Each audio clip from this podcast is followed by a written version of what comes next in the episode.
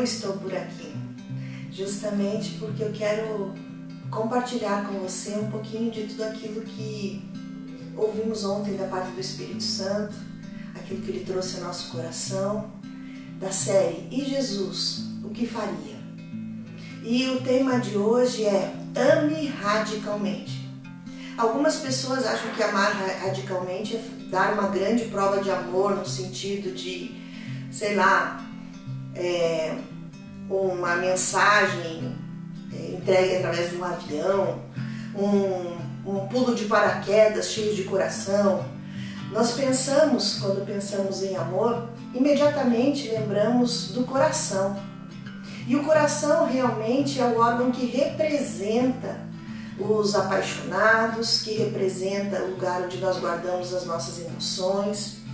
E nós pensamos né, imediatamente naquele, naquele casal apaixonado e esquecemos que a maior prova de amor nos foi dada por Jesus, quando ele se entregou na cruz e nos amou acima de todas as coisas. Ele deu a sua própria vida para que eu e você pudéssemos ter a oportunidade de se relacionar com o Pai. Então, quando a partir de hoje, quando falar de amor radical, eu quero estimular para que a tua memória sempre lembre que a maior prova e mais radical de todas foi Jesus nos amar a ponto de se entregar na cruz do Calvário. Mas eu queria pensar com você a respeito daquilo que a Bíblia fala do coração. Como eu disse, nós pensamos nos apaixonados, pensamos em momentos de, carinhos, de carinho a dois, mas a Bíblia ela nos traz orientações muito claras a respeito do nosso coração. E o primeiro delas está em Provérbios 4, 23. E esse texto diz: acima de tudo, guarde o seu coração, pois dele depende toda a sua vida.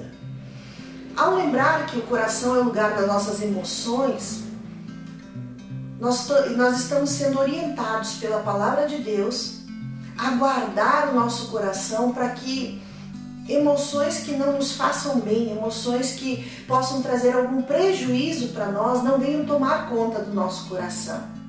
Então, que hoje você possa estar meditando a respeito disso. Como está o seu coração?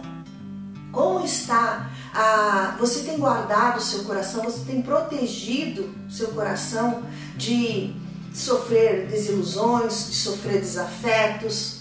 Você tem escondido o seu coração no Senhor?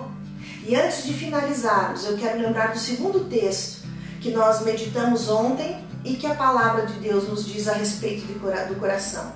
O coração é o mais enganoso que qualquer outra coisa. É uma doença incurável. Quem é capaz de compreender? Quem de nós já não foi enganado por uma emoção? Quem de nós já não se decepcionou em função de algo que o seu coração sentiu? Pense nisso e amanhã nós estaremos juntos novamente, aprendendo o que é amar radicalmente. Um ótimo dia, Deus te abençoe.